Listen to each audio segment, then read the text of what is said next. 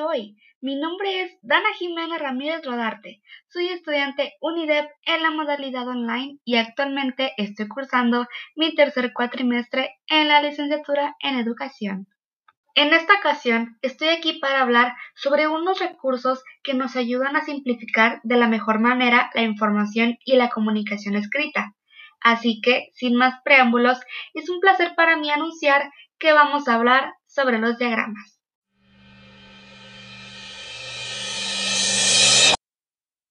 El diagrama es un gráfico simple o complejo con muchos o pocos elementos que nos sirve para resumir todo tipo de información. Los datos son representados de forma esquematizada y pueden ser elaborados a mano o electrónicamente. Incluso existen herramientas en los dispositivos electrónicos que nos permiten crearlos con mayor facilidad. Sus principales características son que identifican las ideas principales para precisar la información y como nos estamos refiriendo a una representación visual, entonces también nos permite comprender las cosas más eficazmente. Ahora es momento de hablar sobre los distintos tipos de diagrama.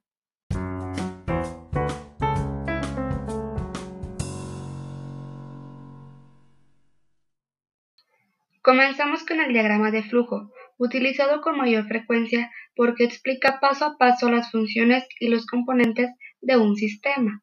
Se distingue por hacer uso de figuras geométricas, tales como el óvalo, para definir el punto de partida y el cierre, el rectángulo para referirse a alguna acción, un rombo utilizado para representar una determinada decisión, el círculo que sirve como conector y finalmente los triángulos empleados para explicar archivos u otros documentos. Seguimos con el diagrama sinóptico, caracterizado por hacer uso de llaves o corchetes, esto para organizar la información. Cabe decir que es considerado como uno de los más complejos, debido a que a partir de una sola premisa se desenvuelve el tema completo. Ahora tenemos el diagrama conceptual. Este se diferencia de los otros porque permite a la persona que lo está elaborando ser mucho más creativa, aunque claro, debe seguir cumpliendo con el propósito de organizar la información, y acorde a la cantidad de datos que contenga, se define si es simple o complejo. También existen los diagramas de fase, llamados así porque representan a los vectores y a los ejes, usando elementos como líneas, puntos y otras figuras. Este tipo de gráficos suelen encontrarse más comúnmente en física, matemáticas y química. Después tenemos los diagramas florales, caracterizados principalmente por no englobar ideas, simplemente grafica determinadas especies florales de acuerdo con la información. Pasamos ahora con el diagrama de Grant, usado para definir las fechas tanto de inicio como de fin de la serie de eventos planificados para llevar a cabo cualquier tarea o proyecto. Técnicamente es un cronograma. Luego tenemos el diagrama de distribución de Pareto, representado por barras verticales en donde los valores se muestran en un orden decreciente de la frecuencia relativa, generalmente de izquierda a derecha.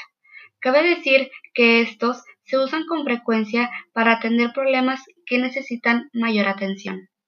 También tenemos el diagrama en torta o la gráfica de pastel, llamada así porque se divide en varias porciones para definir las categorías y sus tamaños dependen del número de datos proporcionados. Ahora está el diagrama de dispersión, enfocado más en las matemáticas. Se caracteriza por hacer uso de las coordenadas cartesianas para poder representar los valores de dos distintas variables, dando como resultado un conjunto de datos. Es importante decir que la información se muestra a través de puntos.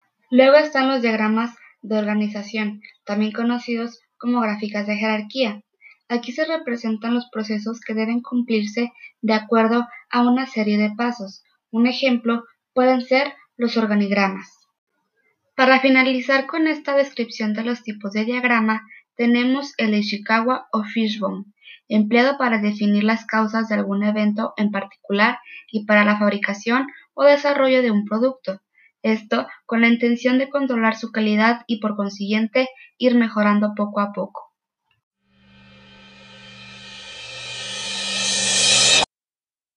¿No creen que todo esto ha sido muy interesante?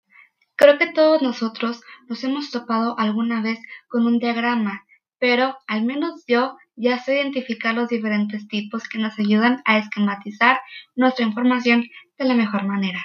Sin más por decir, yo me despido y deseo que Dios los bendiga.